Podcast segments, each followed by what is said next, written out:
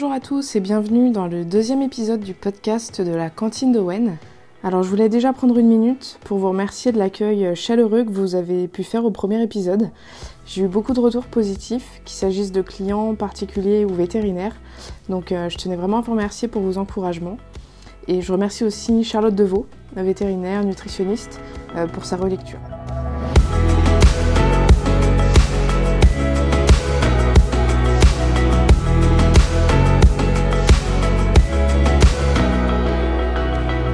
Donc on va attaquer la suite et le thème de cet épisode, bah, ce sera les eaux charnues, le calcium, le phosphore, les erreurs fréquemment commises et comment concilier tout ça pour un équilibre optimal.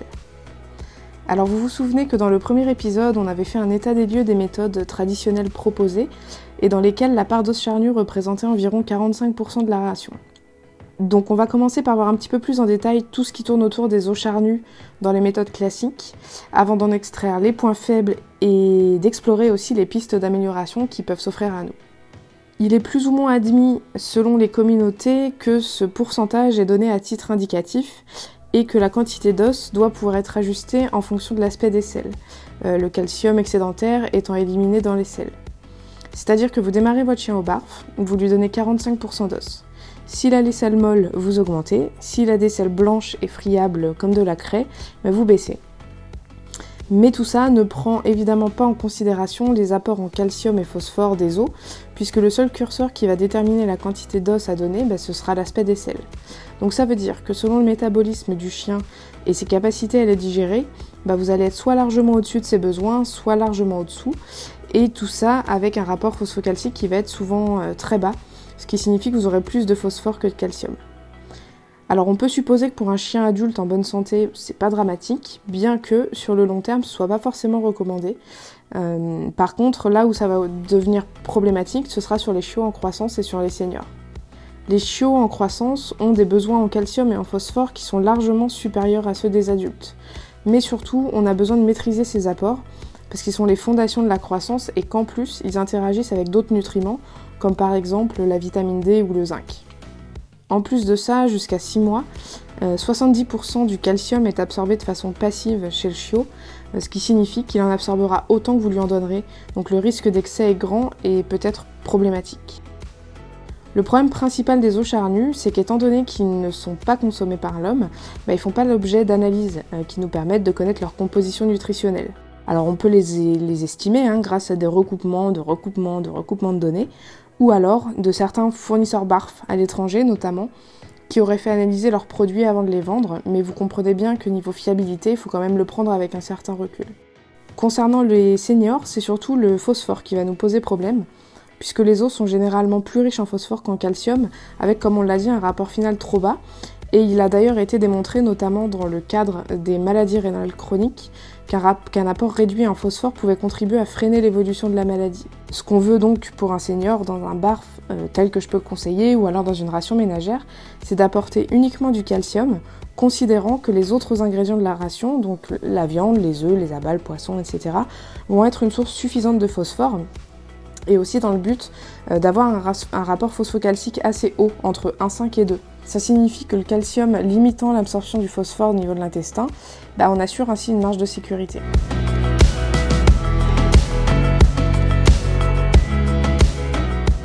Avant d'aller plus loin et de vous expliquer comment limiter les risques tout en donnant des os charnus pour un chien adulte en bonne santé, vous l'aurez compris, euh, je voudrais m'attarder sur une autre idée reçue qui concerne la panse verte. Il est pas rare de lire sur internet que la panse verte peut remplacer les os en raison de son rapport phosphocalcique idéal qui serait de 1. Alors, prenons un exemple. Un vendeur de barf vend de la panse verte, vous pourrez le retrouver facilement grâce à notre ami Google, euh, qui contient pour 100 g 47 mg de calcium et 100 mg de phosphore. Déjà, notre apport n'est pas de 1, mais de 0,47. Petit rappel, pour calculer un rapport calcium-phosphore, il faut diviser la quantité de calcium par la quantité de phosphore. Imaginons que je souhaite remplacer les os charnus pour mon chien de 37 kg. Il reçoit 925 grammes par jour de ration, basé donc sur 2,5% de son poids corporel, et dans ces 925 grammes, 45% d'os que nous remplaçons ici par de la panse, soit 416 grammes.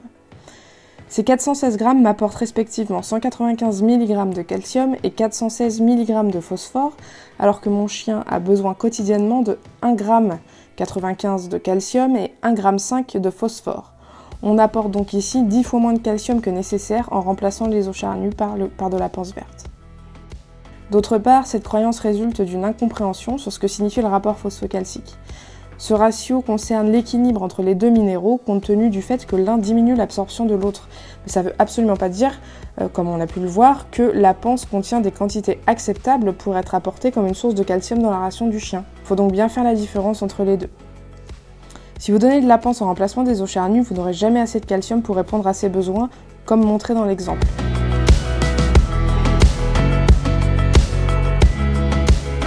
Maintenant, voyons comment rééquilibrer notre ration. Alors soyons clairs, quand on le peut et surtout si on le veut, et c'est peut-être d'ailleurs le plus dur des deux à obtenir, l'idéal c'est de substituer les eaux charnues au quotidien par une source de calcium quantifiable et de ne donner des eaux qu'une à deux fois par semaine pour l'hygiène dentaire ou le plaisir du chien. Ça peut être du lithotam ou tout simplement du carbonate de calcium. Alors pourquoi le carbonate précisément? Bah, Parce que c'est le sel qui sera le plus dosé en calcium élément à hauteur de 40%. Alors le détail, ça fera l'objet d'un autre épisode euh, sur les compléments dans lequel je vous expliquerai toutes ces notions de sel, d'éléments, de teneur et euh, de toutes ces notions bah, qui sont importantes dans le choix d'un complément en minéraux. Et si vous voulez absolument pas vous passer des eaux au quotidien, la première règle, bah, ça va être de les varier au maximum. Et malgré ça, ça reste compliqué, hein, parce que les coups, euh, les coups de poulet, de canard, de volaille en général, bah, ça va être ceux qui vont vous apporter le meilleur rapport calcium-phosphore, mais dans des proportions exagérées. C'est pour ça que c'est important de, ne pas donner que ça. Alors on pourrait imaginer qu'en baissant la quantité, euh, eh bien, on pourra retomber sur nos pieds, sauf que le rapport étant en général de 1-1, 1-2, il reste quand même acceptable mais assez bas, et donc en baissant les quantités, ça risque d'être assez problématique. A l'inverse, on va avoir sur les hautes cuisses de poulet, les râpes de lapin, euh, alors le pire c'est les cailles, hein. on peut avoir un peu de calcium et euh, beaucoup de phosphore. Ça m'amène aussi du coup à vous parler des poussins, qui pour le coup, euh, étant de pauvres petites bestioles immatures, sont très faiblement minéralisées et qui ne peuvent absolument pas constituer un apport en calcium suffisant, que ce soit pour un petit chien euh, ou un chat hein, d'ailleurs, chez qui euh, il est plus fréquent d'en voir dans les gamelles. Pour répondre à ces problématiques, l'idéal, mais alors ça demande une grande précision, bah, c'est de rajouter en plus des eaux charnues une petite quantité de calcium pour venir rééquilibrer notre apport. Alors, c'est pas quelque chose à faire à la légère, car tout excès peut être aussi néfaste qu'une carence, mais en sachant à peu près de quoi est composé votre charnu, de combien de calcium phosphore votre chien a besoin, vous devriez pouvoir vous en sortir, même si je le répète, l'idéal et le gold standard, ça reste quand même un substitut et un apport en os occasionnel.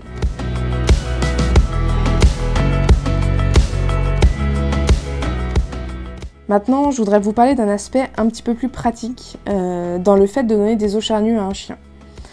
Parce qu'il y a vraiment deux clivages. Ceux qui considèrent que le chien est fait pour manger des os, euh, que ça ne comporte pas plus de risques qu'autre chose, et ceux à qui ça fait peur. Alors contrairement à ce qu'on peut entendre un peu partout, euh, non, tous les chiens ne peuvent pas manger des os. Clairement, plusieurs facteurs vont entrer en jeu comme sa morphologie. Alors oui, il y a des bulldogs français qui se débrouillent très bien au barf, mais non, leur morphologie n'est pas la plus adaptée. Et c'est pas les seuls hein, d'ailleurs. Euh, clairement, un berger allemand ou un Jack Russell partent avec un avantage par rapport au brachycéphale sans vouloir vexer personne. Un autre facteur, bah, ça va être la vitesse d'ingestion du chien.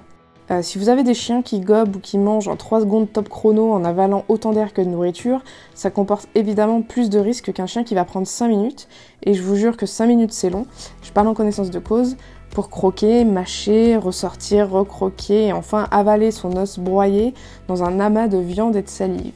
Le type d'os aussi va jouer. Euh, ça, c'est un fait sur lequel je suis d'accord avec le reste du monde du barf. Une fois n'est pas coutume. Il est vraiment important de donner des os crus et bien charnus, c'est-à-dire avec beaucoup de viande autour, qui ne soient pas déjà coupées ou formant des esquilles apparentes, ou alors des os trop durs et peu charnus, comme par exemple des côtes de porc ou euh, des os de dinde, qui sont ingérables pour la plupart des chiens en dehors des coups, et encore, ils conviennent pas à tout le monde. Et puis ben, il y a aussi le propriétaire qui peut avoir peur de donner des os pour n'importe quelle raison légitime, car oui, donner des os comporte un risque. Il faut pas se mentir. Oui, comme tout, plus ou moins, euh, tout comporte un risque, on n'est jamais à l'abri de rien, mais il faut pas oublier que les os en font partie sous prétexte que c'est censé être le régime du chien au naturel, etc.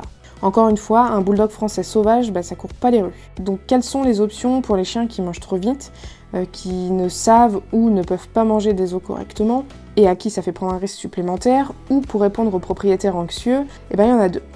Euh, celle dont j'ai parlé tout à l'heure, qui consiste à les substituer par une source de calcium, et le fait de les broyer. Alors attention, il faut que ce soit fait dans de bonnes conditions, c'est-à-dire ne pas les acheter déjà broyés. Parce que d'une part, vous ne savez pas comment ça a été fait, dans quelles conditions, et parce que bien souvent, vous allez être obligé de les décongeler pour les portionner et ensuite les recongeler. Alors c'est déjà pas quelque chose à faire sur euh, de la viande en morceaux, mais alors encore moins à faire sur des produits hachés dont la surface est plus exposée aux bactéries et à l'air et donc à l'oxydation. Donc si c'est quelque chose que vous devez faire sur le long terme, alors il faudra investir dans un hachoir qui broie les os. Euh, vous allez en trouver entre 100 et 150 euros max, ça fait très bien le job pour la plupart des os charnus. Et donc vous allez broyer vos os, les peser, les portionner, les congeler. L'idéal, si vous pouvez, c'est de les conditionner sous vide pour éviter l'exposition à l'air le plus longtemps possible et euh, maîtriser au maximum le côté sanitaire, on va dire. Les puristes diront que l'intérêt des os, bah, c'est la mastication et le nettoyage des dents. Moi, je dis que ce sont deux choses dont les os n'ont pas le monopole et qu'il est possible de combler différemment. Donc voilà quelques pistes qui j'espère vous éclaireront sur les forces et les faiblesses des os charnus. C'est la fin de cet épisode, je vous remercie de l'avoir suivi, je vous dis à bientôt pour le prochain.